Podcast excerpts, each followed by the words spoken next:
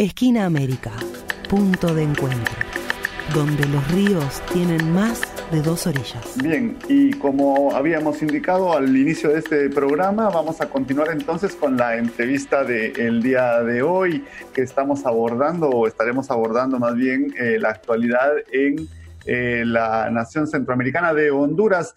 Eh, dentro siempre del marco de este, mm, de, estos, de este ciclo de programas que hemos, que hemos iniciado ya hace algunas semanas, que hemos denominado Centroamérica Panorama Hablado y que, bueno, ya hemos recorrido un poco la región en general, El Salvador, Guatemala, y em, hoy em, particularmente vamos a estar conversando con eh, Berta Zúñiga Cáceres, quien es una activista mm, social indígena de Honduras, que desde mayo del 2017 se desempeña como coordinadora general del Consejo Cívico de Organizaciones Populares e Indígenas de Honduras, conocido como COPIN, eh, y quien también es eh, hija de la líder social Berta Cáceres, quien fuera asesinada el 3 de marzo del 2016 y eh, quien además también fue cofundadora de esta misma COPIN a inicios de la década de los años 90.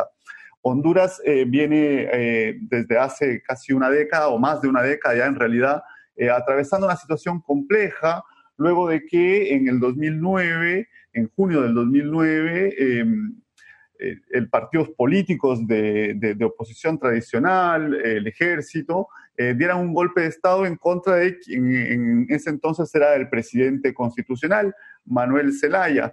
Eh, de ahí en adelante se, han se ha venido desarrollando en Honduras una serie de crisis que, por supuesto, han deteriorado muchísimo la situación de, las, de los pueblos en, en, el país, llevando incluso a un um, importante éxodo de hondureños que sobre todo han emigrado hacia los Estados, hacia los Estados Unidos. Algo que comparte em, Honduras con Centroamérica en, general, pero sobre todo con Guatemala y con El Salvador. Tres países que alimentan eh, la fuerza laboral barata, ejércitos de trabajo que eh, hacen los, las labores que uno eh, que, consideramos los norteamericanos no quieren hacer en su propio país, ¿no? Entonces, eh, vamos a estar entonces conversando con Berta, eh, a quien le damos la bienvenida en esta mañana. Berta, ¿cómo estás? Buen día, bienvenida. Buenos días, muchas gracias por la invitación. Buenos días, Berta Magali Gómez te, te, saluda. Bueno, lo primero que queríamos saber, que queríamos conversar era, bueno, justamente recién Carlos en la introducción mencionaba que desde el 2017 sos la coordinadora general del COPIN, del Consejo Cívico de Organizaciones Populares e Indígenas eh, de Honduras, el mismo cargo que ocupaba tu madre, ¿no? Eh, y queríamos saber cuáles son las principales luchas, las principales reivindicaciones que llevan adelante desde, desde este colectivo. Sí, eh, muchas gracias. Eh, bueno, em, el COPIN es una organización que con el tiempo ha logrado mantener pues eh, esas líneas fundacionales que dieron paso a este proceso organizativo reivindicando fundamentalmente el tema del derecho a la tierra por parte de las comunidades del pueblo Lenca, que es un pueblo eh, indígena en Honduras, que junto a otros, eh, pues continúa en la lucha contra eh, pues, la expulsión de los territorios, el irrespeto de los derechos fundamentales. Entonces, digamos que eso ha sido algo permanente en el tiempo. Aún hoy continuamos luchando por el reconocimiento jurídico de las tierras comunitarias de los pueblos indígenas. Eh, también, bueno, el COPIN siempre ha tenido eh, la idea de contribuir a este proceso de democratización de nuestro país entonces no se ha limitado únicamente a el tema de los derechos del pueblo lenca, sino que también eh, ver de manera integral lo que nuestro país atraviesa y por eso ha sido parte del Frente Nacional de Resistencia Popular y de varios espacios de convergencia en Honduras eh, para contribuir a esta lucha contra la militarización, por la soberanía, por el respeto de los pueblos, por derechos fundamentales, por los derechos de las mujeres. Eh, bueno, un, digamos, eh, un, una propuesta que se logró sintetizar en algo que se llamó pues la propuesta hacia la refundación de Honduras que bueno estuvo se activó mucho previamente el golpe de estado impulsado por las organizaciones sociales y que, bueno, aparte de eso, fueron los motivos por los cuales se dio ese golpe eh, pues militar. Em, hoy asumimos también, además, la lucha de manera muy fuerte, la lucha por la justicia para la compañera Berta Cáceres, quien era coordinadora general de COPIN y que fue una gran lideresa en nuestro pueblo, en nuestro país. Em, y que, bueno, ella fue asesinada por su lucha y eh, frente al sistema de impunidad, de injusticia, de corrupción que existe en nuestro país, frente a este régimen dictatorial, pues representa todo un desafío. Berta, mm, el pasado 18 de julio, cuatro defensores medioambientales de la etnia garífuna, defensores garífunas, fueron secuestrados en la comunidad de Triunfo de la Cruz, allá en Honduras, por un grupo de hombres armados los familiares de los garífunas han denunciado que los secuestradores vestían uniformes de la policía. ¿Cómo caracterizarías el marco en el cual se desarrolla el trabajo de la COPIN y otras organizaciones sociales? ¿Es la persecución política eh, algo central en las preocupaciones de las organizaciones y liderazgos en Honduras? ¿O esto, esto se ha incrementado a raíz de la pandemia o simplemente es algo que se sostiene a través del tiempo? Bueno, son, varias cosas, ¿verdad? Eh, bueno, una decir es que, pues, eh, el contexto en el cual se realizan todas las luchas eh, reivindicativas es un contexto bastante complejo, porque nuestro país, sin duda alguna, ha hecho una lucha permanente, ¿verdad?, para pues construir un proyecto democratizador, eh, emancipador, que incluya las voces de, las diferentes expresiones populares. Eh, sin embargo. Aquí hay una cúpula militar, eh, económica, política política, ha habido también una complicidad internacional porque Honduras ha sido utilizado como una plataforma históricamente, ¿verdad?, para el control social en la región centroamericana y ese proyecto, pues no, de ese proyecto no se desiste. Entonces aquí hay muchos intereses y hay, eh, bueno, una clase política eh, sin, digamos, vergüenza de, de, de, ser señalada por todo lo que es señalada, sobre todo en violación a derechos humanos, en corrupción, este, en, eh, bueno, en sus vínculos con el narcotráfico, por ejemplo. Eh, en eh, Honduras ha sido señalada por diferentes organismos también como uno de los países más peligrosos del mundo para hacer la defensa de los territorios. Y bueno, en ese contexto de militarización cada vez más profunda, es donde eh, se hacen las luchas, donde se opera. Eh, bueno, eh, para nosotros, digamos, el crimen de la compañera Berta Cáceres, los procesos de judicialización contra, pues, por ejemplo, los compañeros de Guapinol, que se han opuesto a la construcción de un proyecto minero, la, este, esta desaparición forzada de los compañeros garífunas es el indicador, ¿verdad?, del nivel de impunidad y también el alcance que tienen estos grupos de poder que se benefician de la explotación de esos territorios, eh, eh, sean los ríos, el subsuelo, sean las playas, hay un sector, ¿verdad?, económico-político donde se articula empresas nacionales con empresas transnacionales que están interesadas en convertir a Honduras. Hoy también hay una lucha muy fuerte en, las, islas de Honduras, en islas de la Bahía, contra las zonas especiales de desarrollo económico, que es algo que este presidente actual eh, promovió y que es una de las expresiones más nefastas de la privatización y de la cero soberanía de nuestro país. Entonces, eh, eh, digamos, los alcances que hay aquí por parte de quienes nos atacan son muy grandes, por eso nosotras, por lo menos, ¿verdad? En el caso, eh, en la causa por la justicia para la compañera Berta Cáceres, queremos tener un avance frente a una impunidad de arriba, ¿verdad? Del 95% en nuestro país, incluso para los perpetradores materiales, no digamos para quienes ordenan y pagan de los crímenes.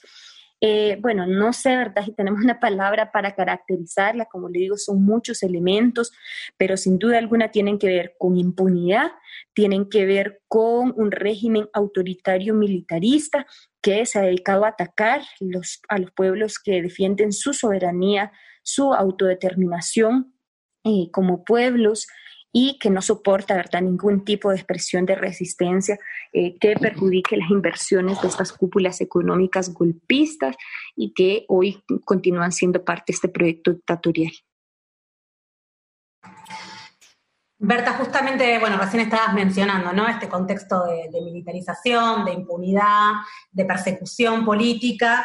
Y el domingo pasado, el periodista Luis Almendares recibió tres disparos por sujetos que estaban en una, en una moto, en una motocicleta, que bueno, finalmente perdió, perdió su vida, ¿no? Y en ese sentido te queríamos consultar tu mirada, ¿no? Respecto de cómo, de cómo está la libertad de expresión en tu país y también es parte de esta persecución que estabas mencionando.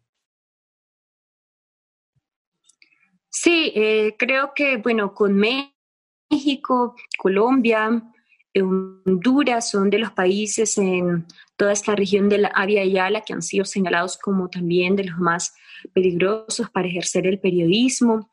Y eh, bueno, durante la pandemia, que bueno, por ahí me habían preguntado, eh, pues se señaló, ¿verdad?, en algunos informes de derechos humanos, eh, pues el que muchas de estas situaciones se han sostenido y en algunos casos se han profundizado. Eh, siendo verdad el principal atacante, porque hay bueno, muchos grupos de poder presente, sicariato, crimen organizado, eh, fuerzas de seguridad del Estado, bueno, una complejidad muy grande de actores, pero se ha señalado en estos informes que se han emitido durante la pandemia que el principal atacante de mujeres defensoras, de periodistas, de organizaciones sociales han sido las fuerzas de seguridad del Estado que han tenido en sus manos el control de la movilidad o la, la inmovilidad social durante la pandemia, porque aquí no, la, la, cuarentena no fue voluntaria durante mucho tiempo, fue, se declaró un toque de queda, que es un estado de sitio donde se pierden las garantías constitucionales. Esto ya Honduras lo viene normalizando cuando es una cuestión atroz que violenta, digamos, muchos principios eh, internacionales y que eh, finalmente no han tenido ningún, ningún sentido porque ahorita que estamos en pleno apoyo de pandemia, pues eh, hay una circulación casi total y entonces solo sirvió, digamos, para ser la excusa de muchos ataques a organizaciones, de agresiones físicas contra defensores y defensoras. Entonces, tampoco, digamos, el periodismo se eh, excluye de, eh, de este eh, clima de contexto, sobre todo porque son quienes informan y porque son quienes llevan las voces y las denuncias de lo que está pasando en el país. De la Organización de Estados Americanos desconocerán los resultados de las próximas elecciones y abogarán para las elecciones del 29 Bien, continuamos aquí en Esquina de América conversando desde la ciudad de Esperanza en Intibucá, Honduras, con eh, Berta Zúñiga Cáceres. Tenemos entendido que desde el ámbito familiar de, de, Berta Cáceres se denuncia que nunca han sido condenados los autores intelectuales del asesinato de tu madre y no se ha profundizado en la estructura poderosa que planificó y financió el crimen. Además, hace unos días denunciaste que Back Credomatic, el banco de Jacobo Atala, ofrece pagar la fianza de David Castillo, imputado como autor intelectual del crimen de Berta Cáceres, por 4 millones de lempiras, la moneda hondureña, unos 162 mil dólares. ¿Quién es David Castillo y por qué un banco ofrece pagar un elevado monto de dinero para que pueda abandonar la situación de prisión preventiva en la cual se encuentra Berta?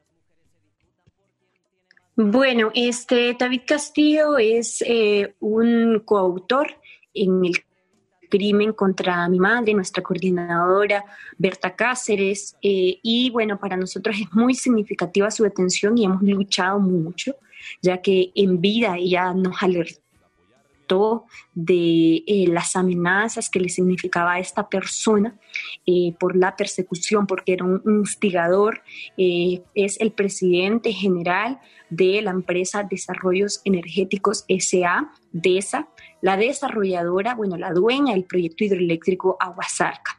Dentro de esta empresa hay dos empresas más que la conforman. Una se llama PEMSA, que es una empresa que es del señor David Castillo, registrada en Panamá, y la empresa Las Jacarandas, de las cuales son dueños eh, esta familia, la familia Talasabla, eh, entre ellos, bueno, Jacobo Atala, Pedro Atala, José Eduardo Atala, todos de apellidos Atala Sabla, eh, y también el señor Daniel Atala Midense, que era el gerente financiero de la empresa. Eh, bueno, en vida, ¿verdad? También la compañera Berta Cáceres alertó del involucramiento de la familia Atala en este proyecto y de ser, digamos, estas familias de las eh, familias ponderadas eh, más, eh, con más poder económico eh, y que más se han beneficiado del golpe de Estado que se dio en el año 2009. Em, en verdad, obviamente, la cadena de mando que existe dentro de la empresa de esa pues David Castillo no pudo, ¿verdad?, dar una orden o participar del crimen si no es con la venia, por lo menos, ¿verdad?, de eh, quienes realmente son los dueños mayoritarios, los accionistas y verdaderos dueños del proyecto hidroeléctrico. Dentro de todo, bueno, David Castillo era un subordinado de estos intereses. Eh, bueno, eh, él está siendo procesado lleva, bueno, hemos, estamos ya cerca de los cinco años del crimen de mi madre, eh, más de dos años y medio de su detención preventiva. Sin embargo, él no ha sido enjuiciado, producto de dilaciones por parte de su defensa eh, y también por la ineficiencia de las autoridades de justicia en Honduras. Eh, nosotras eh, tememos, ¿verdad?, que con este, con este juicio se pretenda silenciar el camino de búsqueda de justicia integral y la deducción de responsabilidad de los máximos responsables. Así que por ahí está nuestra lucha. No queremos, hemos dicho, una cortina de humo de justicia cuando sabemos que en este caso existe la oportunidad, como en pocos eh, casos emblemáticos, como en pocos casos donde líderes y lideresas eh, pues de la talla, digamos, eh, de, Berta Cáceres son asesinados, de tener este nivel de información que se basa en las comunicaciones telefónicas de un teléfono que fue manejado tanto por el señor Daniel Atalamiense como por el señor David Así que, bueno, eh, por ahí, digamos, es un poco la demanda. Nos llamó la atención el hecho de que en esta audiencia de revisión de medidas que se realizó esta semana, si no estoy mal, o la semana, esta semana, eh, pues se esta semana, eh, pues eh, se hizo este ofrecimiento de parte de Bacreomatic de servir de garante de una fianza de 4 millones para que eh, pues el señor David Castillo siguiera el proceso en, fuera de la cárcel. Entonces, bueno, nosotros sabemos que Jacobo Atala es parte del BAC eh, Credomatic y que pues en cierta, en cierta manera se evidencian esos lazos, eh, eh, esas relaciones que existen y ese interés de protegerle. Sí, em, Berta, em, justamente, ¿no? El caso, el caso de tu madre adquirió desde el momento del crimen mucha mucha resonancia a nivel mundial y ella fue galardonada en vida también, ¿no? Con diversos reconocimientos por su activismo, su lucha política, su lucha social. Eh, en este sentido, te queríamos preguntar qué significa Berta Cáceres en las luchas de tu país hoy en día, cuál es su legado. Bueno, ella, digamos, por todo su trabajo, sobre todo en la articulación de los movimientos sociales, cuando fue asesinada, era la coordinadora de la plataforma El Movimiento Social y Popular de Honduras. Y eh, bueno, ella es la expresión de estas luchas de base, de estas luchas eh, indígenas, campesinas, de las mujeres, eh, que, eh, bueno, muchas veces no son escuchadas incluso en, en, círculos, digamos, con ideas más progresistas. ella, ¿verdad?, tenía un planteamiento, porque también heredó, nos dejó un planteamiento político muy importante de integralidad, de ver estas luchas de manera transversal y de tener propuestas eh, pues transversales, eh, pues eh, deja esta, esta mirada refundacional de cambios profundos para nuestro país y no de cambios aparentes, también desde transformaciones que vienen desde los pueblos y no únicamente lideradas o monopolizadas por partidos políticos. Es como la auténtica lucha de base. bueno, hoy sigue siendo un símbolo fundamentalmente en las luchas territoriales, en defensa de la tierra, por los derechos humanos, eh, que, eh, bueno, tienen, como le decía, esta mirada antipatriarcal, antirracista, anticapitalista y que eh, desafían estos grupos de poder políticos y económicos, porque aquí, ¿verdad? También siempre el Estado ha sido persecutor de los pueblos, ella sufrió todo este proceso de criminalización, de judicialización, ataques, amenazas, hasta que fue asesinada. Eh, pero también. Esta, es, esa posibilidad de los pueblos de encauzar sus procesos de justicia y de eh, también eh, construir sus propias maneras al margen de lo que un proyecto dictatorial, corrupto, mafioso pueda ofrecerle a Para continuar, te quisiéramos consultar, estando, estando tú al frente ahora de la COPIN, eh, del COPIN, has tenido la oportunidad de conocer la realidad de los pueblos que hacen vida en todo el territorio hondureño, ¿no? Y sin lugar a dudas has podido conocer también los principales obstáculos para elevar las condiciones de vida de dichos pueblos, para la preservación de los bienes naturales, como has dicho desde el inicio, así como para la preservación y el desarrollo eh, eh, en paz, ¿no? De las tradiciones culturales de todos los pueblos que comparten el, el territorio. Eh, en fin, para la construcción, como también lo has señalado ya, de una Honduras eh, pacífica, democrática, ¿no? con equidad para, todos y para todas. Eh, con ese conocimiento y cercanía a la realidad del país, em, ¿nos podrías decir o, acercarnos a quienes gobiernan hoy la Honduras profunda? Se refiere a, a bueno, los funcionarios del Estado. Sí, ¿a quiénes, a quiénes son eh, eso? ¿no? Si son ellos los, el, verdadero poder o si hay algunas otras lógicas que atraviesan también eh, eh, el, gobierno de, las, de, los territorios en Honduras, ¿no? Es decir, si como por ejemplo en otros países de Centroamérica esto está amalgamado, articulado con el narcotráfico, con eh, el agronegocio, con, eh, no sé, casicazgos locales. Por ahí un poco la pregunta.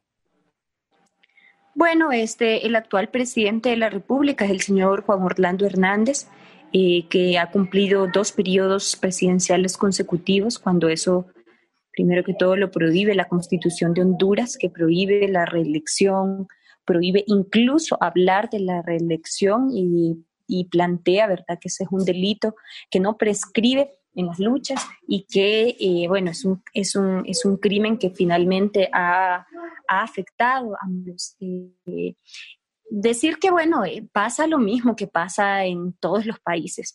Hay figuras políticas, eh, lógicamente, eh, que vienen de procesos donde han sido colocados, beneficiados, donde han pactado con grupos para llegar hasta donde están.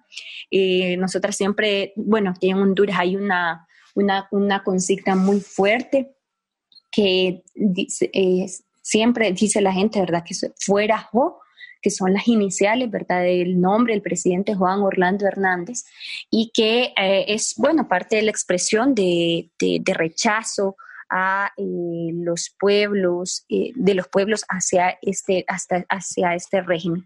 Como decimos, en todos, creo que los países pasa, o en la mayoría, en unos más evidente, evidentes que otros, ¿verdad? Los pactos eh, políticos, económicos que sostienen pues a cierta figura, pero que finalmente funcionan bajo una figura de contubernio. Eh, bueno, las cúpulas militares en nuestro país han ido ganando más, más eh, terreno, por decirlo así. Eh, bueno, producto de todo lo que de la historia en nuestro país, explícitamente se planteaban que las Fuerzas Armadas eran una instancia subordinada al poder civil. Desde el golpe de Estado ha habido una reconfiguración, ya que esta institución que estaba como un tanto marginada, un tanto dejada a un lado, ha venido cobrando pues, un poder de facto bastante importante eh, que eh, le ha hecho controlar, por ejemplo, eh, ser partícipe hoy del crimen organizado. Las maras, que son los grupos pandilleros en Honduras, pues ya no son lideradas por, por como era clásicamente o, o, originalmente, que era por mismos mareros. Hoy, digamos, al frente de estos grupos están también militares, y se les ve invirtiendo también en proyectos extractivistas o de generación de energía. Eh, y bueno, están, digamos, tienen como un poder eh, mucho, mucho más, eh, mucho más grande y evidente. Eh, eso, lógicamente, son contubernos entre fuerzas militares, fuerzas económicas que tienen una inversión muy grande en el sector financiero, en el sector energético, que es uno de los sectores más pujantes a nivel del mundo, no solamente en Honduras. también, bueno, Aquí ha habido mucho beneficio, lógicamente, de la corrupción del pueblo. Hoy mismo, durante la pandemia, ¿verdad? se ha activado una campaña muy importante en Honduras que se llama ¿Dónde está el dinero? cuestionando eh, más, los más de 100 millones de lempiras que se han pedido eh, para justificar eh, el, amortiguamiento a los efectos de la pandemia, pero que no han llegado. Se ha, ha, habido un endeudamiento muy grande con el, por ejemplo, el FMI, el Fondo Monetario Internacional, eh, por esto y bueno, nos siguen endeudando, se sigue agarrando dinero del Estado de Honduras. Eh, mientras tanto, ayer y hoy, ¿verdad? Salió otra nueva caravana migrante donde la gente ya no le importa nada, lo que quiere es sobrevivir de alguna manera y su esperanza es migrar. Eh, y bueno, este, mm, eso lógicamente en perjuicio de las grandes mayorías en nuestro país eh, que siguen siendo despojadas, que siguen siendo violentadas, perseguidas, judicializadas, eh, y bueno, donde hacemos esfuerzos importantes para construir el país soñado. Bueno, nosotros ya estamos también en un contexto preelectoral en este eh, a inicios del año que viene son las elecciones internas al, a finales del año que viene las elecciones generales. Sin embargo, ¿con qué confianza se va hoy a votar, si es que eso se puede llamar ejercicio de la democracia, cuando aquí ha habido un fraude eh, como nunca antes en la historia? Entonces, sabemos que el camino es, la lucha es el que construyamos como pueblos, eh, no podemos limitarnos a una cuestión de que es que van a haber unas elecciones y todo va a cambiar. No, este país está profundamente golpeado, profundamente, eh, pues, em, Mm, construido ya hasta su, su, digamos, todo el sistema judicial para el beneficio de la explotación, para el beneficio de, eh, bueno, de mantener y sostener estos grupos económicos. Sí, justamente Berta, recién lo mencionabas, ¿no? Que, comienza el proceso electoral, que se van a estar llevando adelante en marzo las elecciones primarias para definir las candidaturas.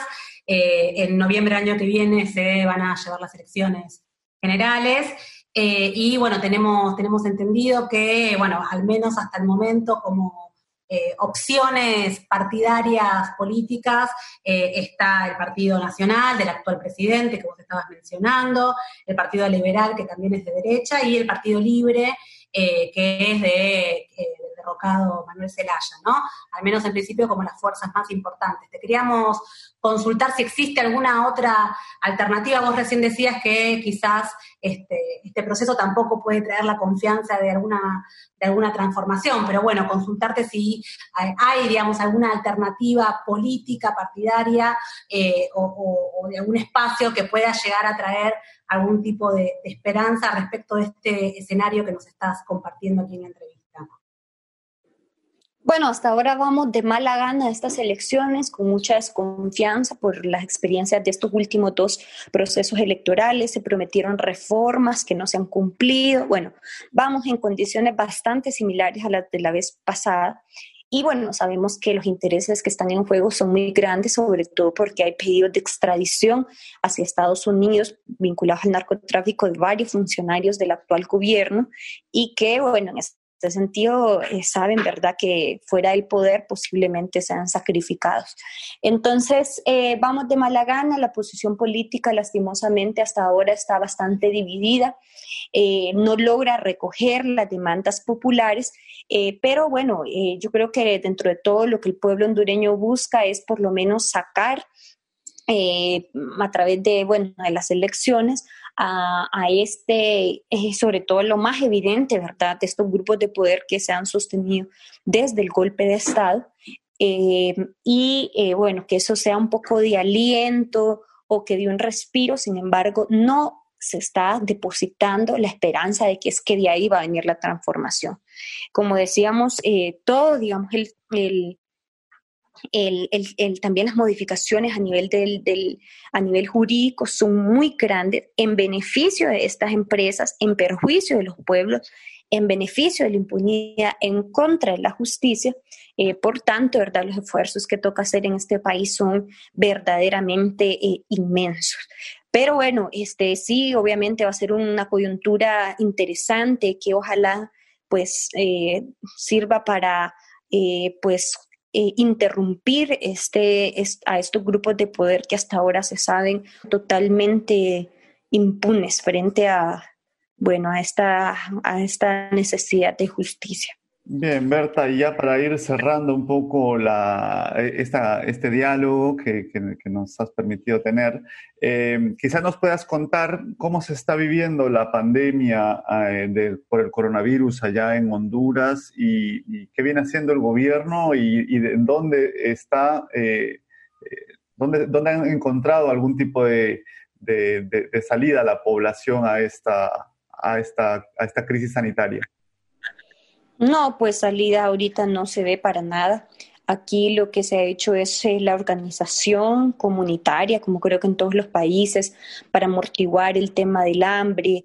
Eh, se han hecho, bueno, de parte, por ejemplo, de las radios comunitarias del COPIN y otras radios comunitarias en Honduras, pues campañas para eh, dar formación y no terror, para dar consejos a los compañeros y compañeras de los sectores más, eh, bueno, los sectores más lejanos, de los sectores rurales, eh, y bueno, desde ahí tratar de aplacar. Eh, se ha hecho también, bueno, algún tipo de acuerdo con personas de la plataforma en defensa de la salud y la educación en Honduras, sobre todo personas que pertenecen al colegio médico, para que también promueva campañas educativas y de recomendaciones pues en el contexto de la realidad de las personas, porque sabemos que en muchos lugares pues no, no hay recursos o no hay para tener eh, mascarillas de, las que venden en las farmacias, eh, bueno, porque hay prácticas culturales y, idiosincráticas eh, pues complejas, pero desde ahí se ha tratado de hacer sobre todo campañas educativas y de prevenir que siempre la gente más empobrecida y afectada por todo también salga más afectada por, esta pandemia. Eh, bueno, eh, afortunadamente hasta el momento los daños, por lo menos en la zona del occidente de Honduras, eh, no son tan grandes, aunque ya hay, bueno, hace, hace poquito realmente fue que empezó la pandemia en, estas, en estos sectores, pero bueno, y desde aquí se está proyectando trabajos para promover la soberanía alimentaria entendiendo la crisis económica, entendiendo el endeudamiento del Estado para, para eh, bueno, que se, va a quedar perdido, ¿verdad? Y también, bueno, esta recesión económica mundial. Eh, bueno, con varias organizaciones aquí hemos construido un proyecto que se llama Vamos a la Milpa, que es un pacto es político entre varias organizaciones para atender, bueno, el tema psicosocial, para atender la producción alimentaria, para hacer formaciones, bueno, varias cosas, digamos, que es, bueno, uno de los intentos que se hacen entre muchos seguramente para tratar de apalear estos efectos. Bien. Eh, desde La Esperanza, en Tibucá, en Honduras, estuvimos conversando con Berta Zúñiga Cáceres, que es coordinadora general del Consejo Cívico de Organizaciones Populares e Indígenas de Honduras. Muchas gracias, Berta, por esta comunicación y bueno, por todo el panorama que nos compartiste de tu país y de, la de las luchas que están llevando adelante. Gracias a ustedes y bueno, por aquí seguimos en las luchas y por allá también. claro que sí, claro que sí. Un abrazo grande, Berta. Abrazo. Esquina América.